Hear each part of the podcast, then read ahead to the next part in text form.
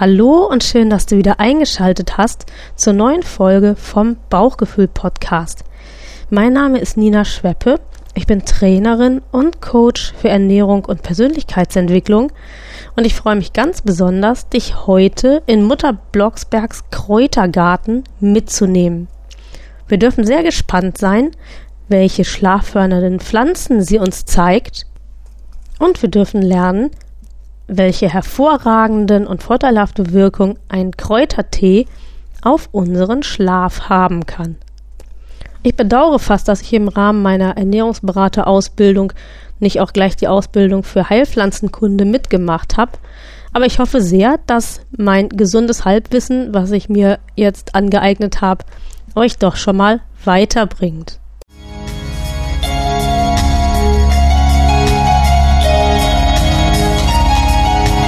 Erholsamer und durchgehender Schlaf ist für jeden Menschen existenziell.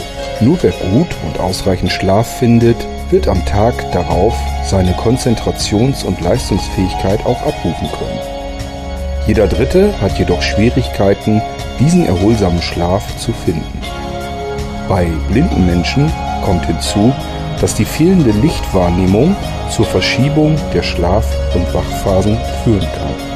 Dieser Sandmann-Podcast von Blinzeln soll Menschen mit Schlafstörungen Anregungen und Tipps geben, um einen erholsameren Schlaf und damit die Verbesserung der Lebensqualität zu finden. Herzlich willkommen beim Sandmann.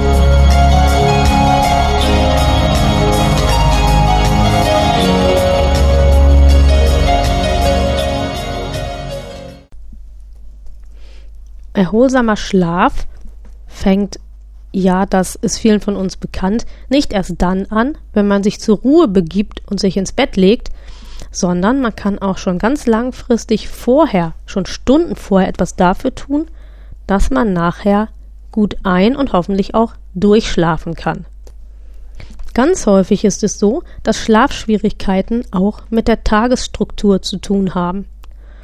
Morgens so lange wie möglich schlafen, dann hektisch aus dem Haus, den Arbeitstag durchhalten und dann abends gestresst und abgespannt nach Hause kommen. Möglicherweise hat dann auch die Familie, der Partner oder das Hobby noch irgendwelche Erwartungen an uns und am Ende des Tages sind wir völlig durch, aber doch noch so aufgedreht, dass an guten Schlaf überhaupt nicht zu denken ist. Hier ist es hilfreich, egal ob man von Non-24 betroffen ist oder nicht, die Reißleine zu ziehen. Wer mit Familie oder Partner zusammenlebt, kann zum Beispiel gut das Abendessen zu einem Ritual machen. Dieses Ritual ist dann hilfreich, um den ersten Ruheimpuls zu setzen. Man sitzt gemütlich beim Essen, unterhält sich dadurch, dass man miteinander spricht, verarbeitet man dann auch die Ereignisse des Tages.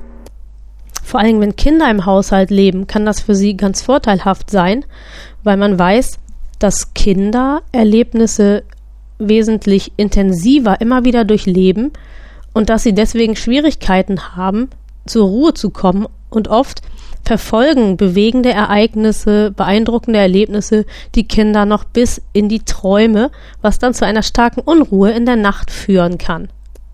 Deshalb tut es dem ganzen System gut, ganz gleich ob schlafgestört oder nicht, durch ein gezieltes Ritual für Ruhe und Herunterfahren des Systems zu sorgen.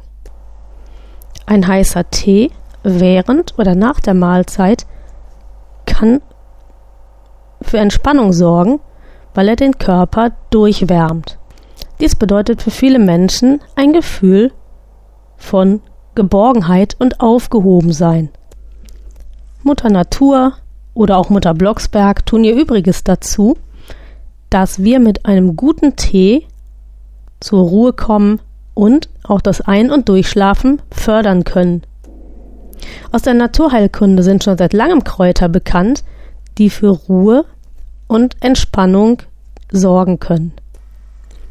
Die bekanntesten Helferlein an dieser Stelle sind wohl Baldrian, Lindenblüten und Zitronenmelisse. Aber auch die weniger prominenten wie die Zitronenverbene und Welche Stoffe sind es nun aber, die aus der Pflanze wirken und unseren Körper unterstützen sollen? Das schauen wir uns jetzt an. Zuerst einmal gibt es hier die große Stoffgruppe der Flavonoide.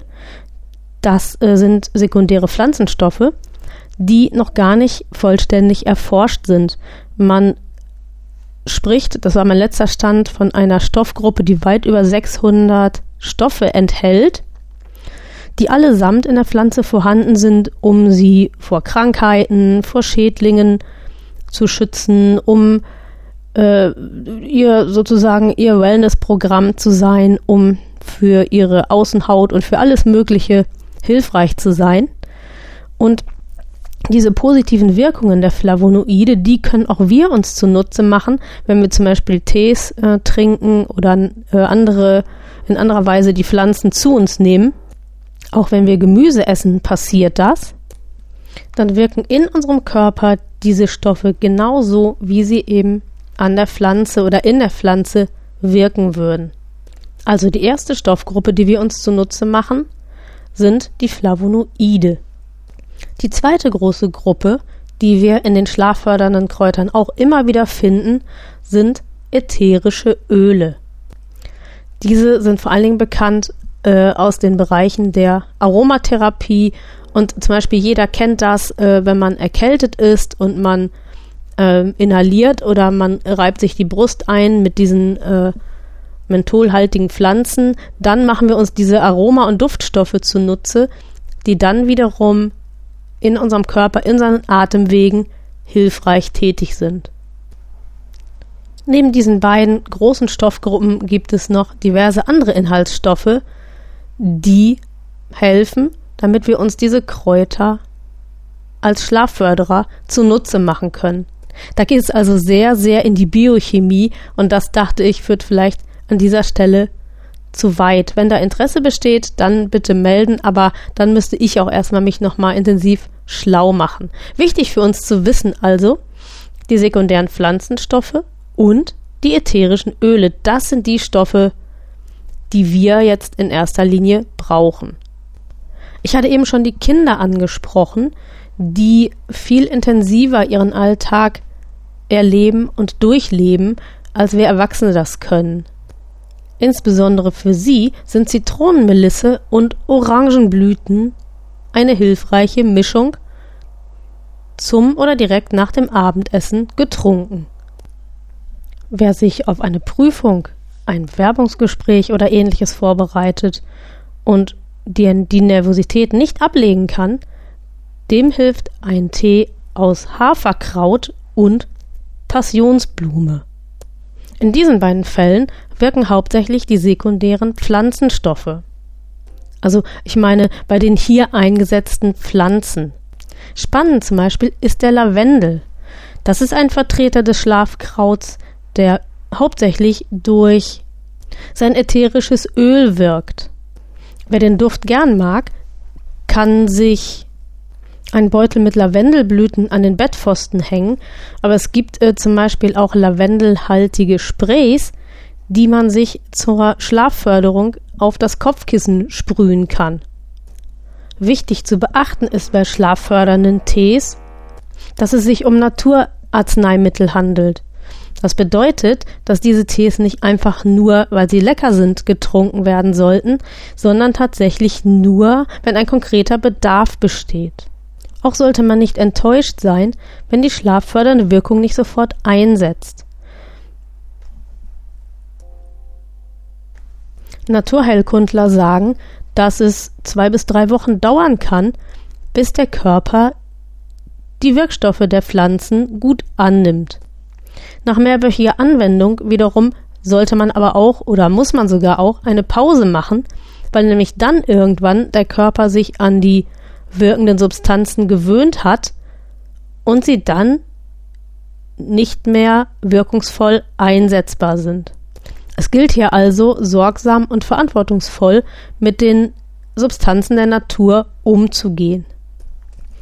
Die Pause, die man einlegt, sollte dann auch wieder mehrere Wochen sein, man muss also sehr damit spielen, ähm, wann man diese Tees tatsächlich zur Schlafförderung einsetzt. Das heißt, man sollte das dann nur in besonders akuten Phasen tun. Ein ganz spannender Vertreter in der Reihe der Schlafförderer ist der Baldrian. Mit diesem Gesellen ist im Übrigen sehr vorsichtig umzugehen, weil er doch sehr extrem riecht und das kann viele Menschen abschrecken. Der massive Geruch des Baldrians hat ihm auch den Beinamen Stinkwurz eingebracht. Um die schlaffördernde Wirkung des Baldrians auszunutzen, wird die getrocknete Wurzel verwendet. Die Baldrianwurzel liefert uns sehr viele wertvolle Wirkstoffe, die zu Ruhe und Konzentration beitragen. Da sind unter anderem Valeriensäure, Gerbstoffe und Alkaloide.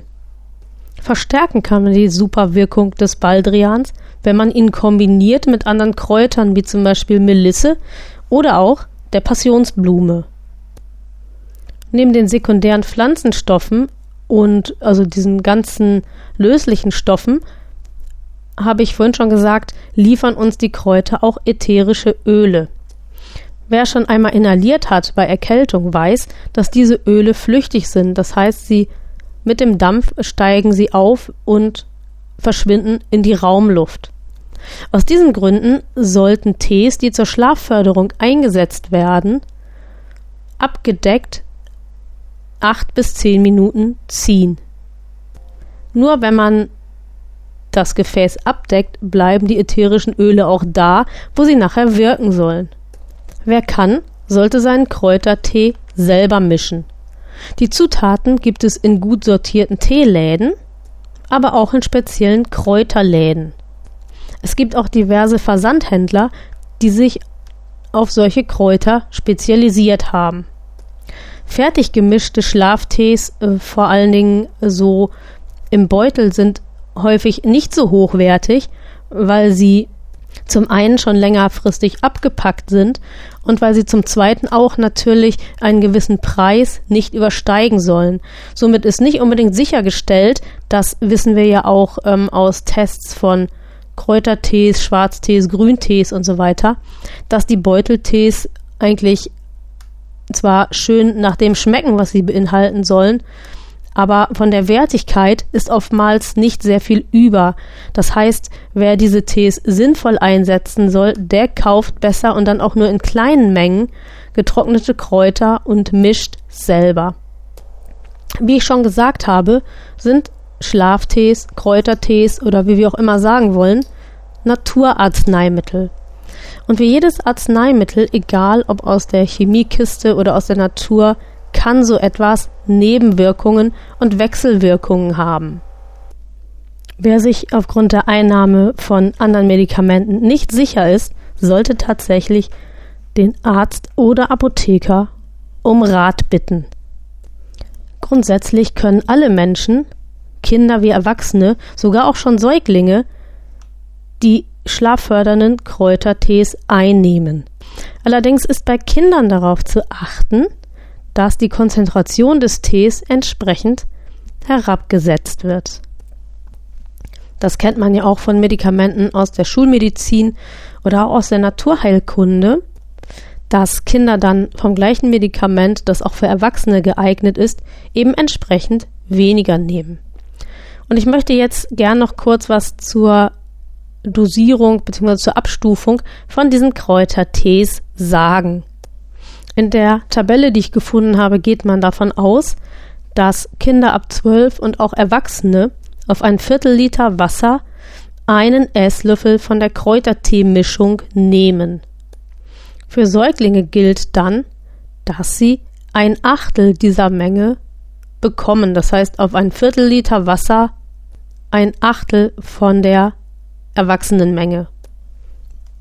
Kinder von 1 bis 3 erhalten dementsprechend ein Viertel, Kinder von 3 bis 6 ein Drittel, die Kinder von 6 bis 9 bekommen die Hälfte und die Kinder von 9 bis 12, die erhalten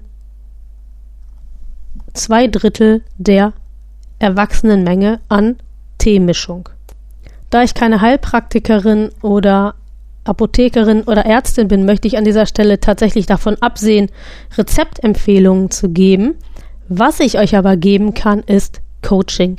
Wenn ihr das Gefühl habt, ihr möchtet mal euer Schlafverhalten besprechen, ihr möchtet vielleicht Übungen lernen, die ähm, schlaffördernd, entspannungsfördernd sind, ihr möchtet euren Alltag reflektieren, um Stressfaktoren oder Schlafkiller auszuschalten, dann meldet euch heute und zwar sofort umgehend bei mir unter Telefon 040 94 99 6747 oder aber per E-Mail unter kontakt beb-schweppe.de oder aber per WhatsApp unter 0176 3251 5717. Und dann vereinbaren wir noch heute unser kostenloses, unseren kostenlosen Sandmann-Scan. Und wenn wir das haben, dann bekommst du von mir dein speziell geschnürtes Coaching-Paket.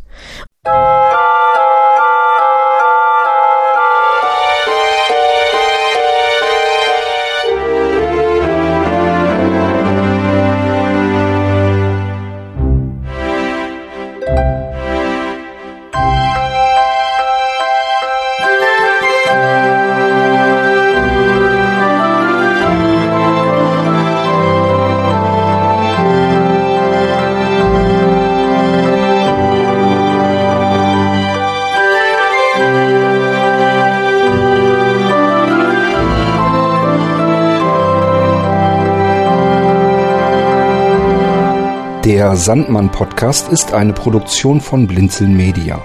Gern kannst du uns kontaktieren, entweder über das Kontaktformular unserer Homepage www.blinzeln.org oder aber per E-Mail an podcast.blinzeln.org.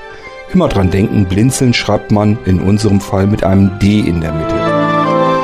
Unser Podcast-Anrufbeantworter steht dir natürlich auch zur Verfügung unter der deutschen Telefonnummer 05165 439 461 und wenn du aus dem Ausland anrufst, einfach die vorangegangene 0 gegen die 0049 für Deutschland ersetzen. Wir bedanken uns ganz herzlich, dass du den Sandmann Podcast verfolgst und freuen uns auch, wenn du beim nächsten Mal wieder mit dabei bist. Bis dahin alles Gute, eine schöne Zeit und schlaf gut.